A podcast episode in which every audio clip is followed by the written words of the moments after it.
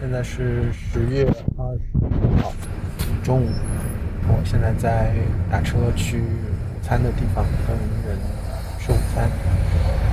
然后我想在路上分享一下，就是我的对流程这个话题的一些思考。在最近呢，我们在做明年的战略，呃，战略是 Well to go，是 How to get。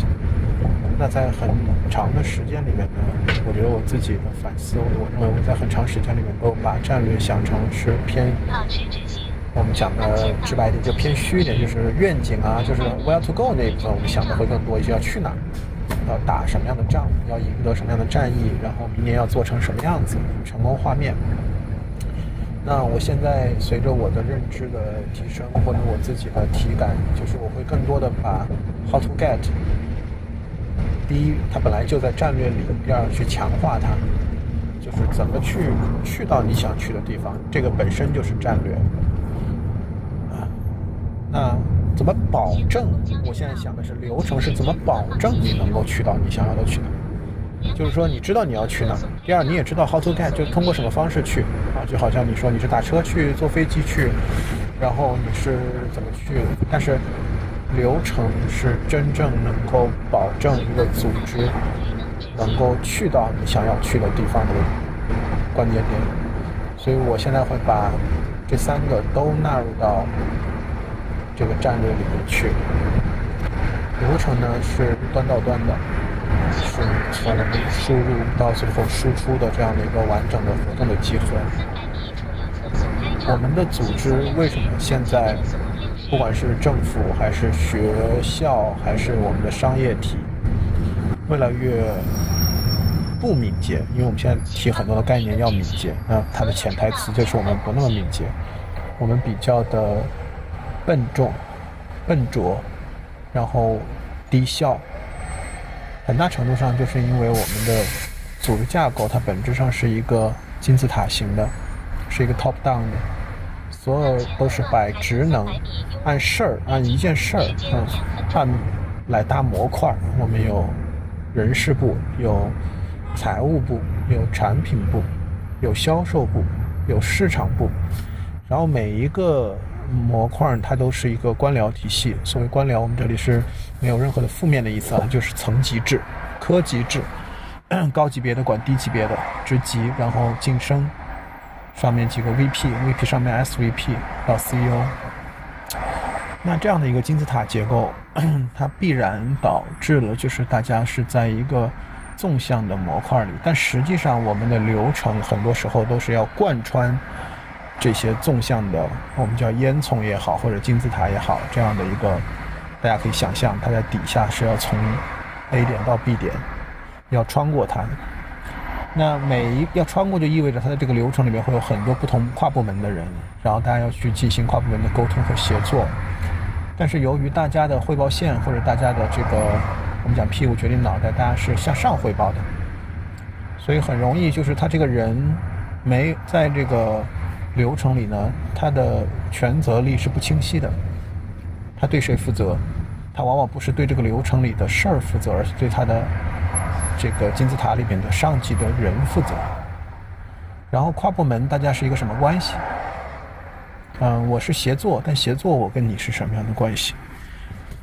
所以我觉得从根因的角度来讲，我觉得，嗯，为什么我现在会考虑想把流程放在战略里，并且作为战略达成的最重要的支撑和保障，就是因为我们的客户其实是在流程里。我们所有的组织都讲以客户为中心，但是很多时候客户都是写在墙上啊，写在 PPT 里。但实际上，客户跟我们作为一个公司、一个组织的交互的界面，是在他的 customer journey，在他的流程里的。他其实不知道你后面是 X 组织架构、Y 组织架构，他也不在意，他在意的就是他的交互界面。所以。我们怎么服务客户，决定了我们的真真正意义的组织架构应该是怎么样来设计的。然后怎么定义客户，谁是我们的客户？我认为大概大的面上有两种，一种就是我们讲外部客户，就是 market client；第二种呢就是人才。这个也是我觉得这两天，我觉得团队我们包括我在跟一些伙伴研讨的时候，我觉得大家可能很难，还或者现在有疑问的地方。比如我们有一个招聘流程，这个招聘流程其实它是一个非常内部视角的流程，它的外部化其实就是一个人才，就像一个外部的客户一样，他是怎么？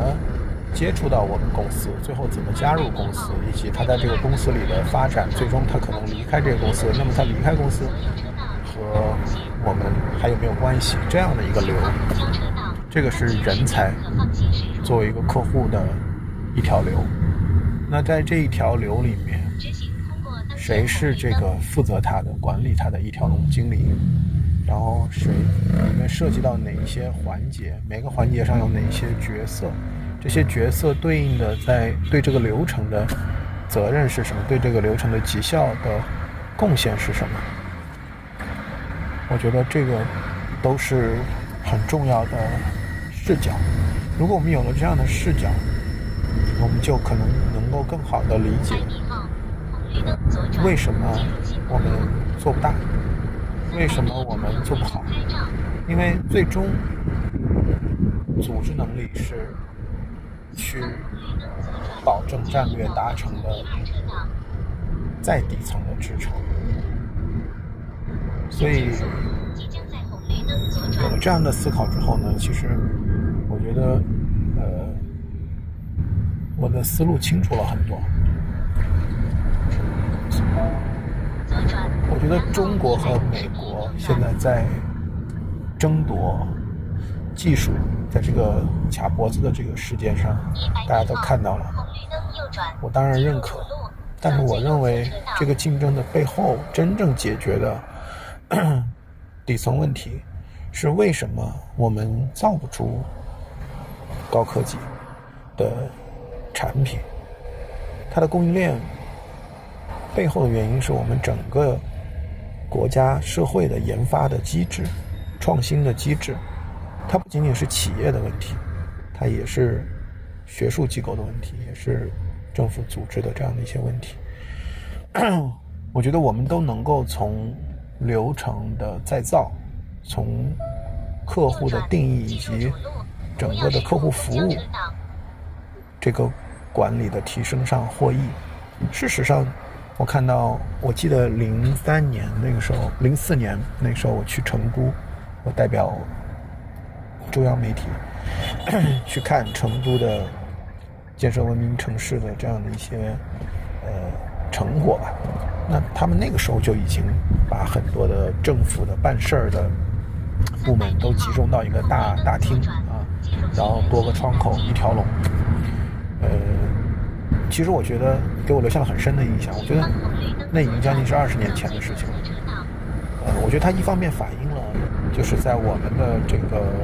社会里面要办事儿，它确实需要一个很长的流程，需要很多部门。但另外一方面，也可以通过呃各种各样的设计和安排，能够去提升这个流程的效率。当然，我觉得可能更重要的是，你去看一看，也许在那一个办事儿里面，需不需要这么多窗口？但我认为，他把那些窗口归到一起，当然也是值得鼓励的。那就这样的一个画面。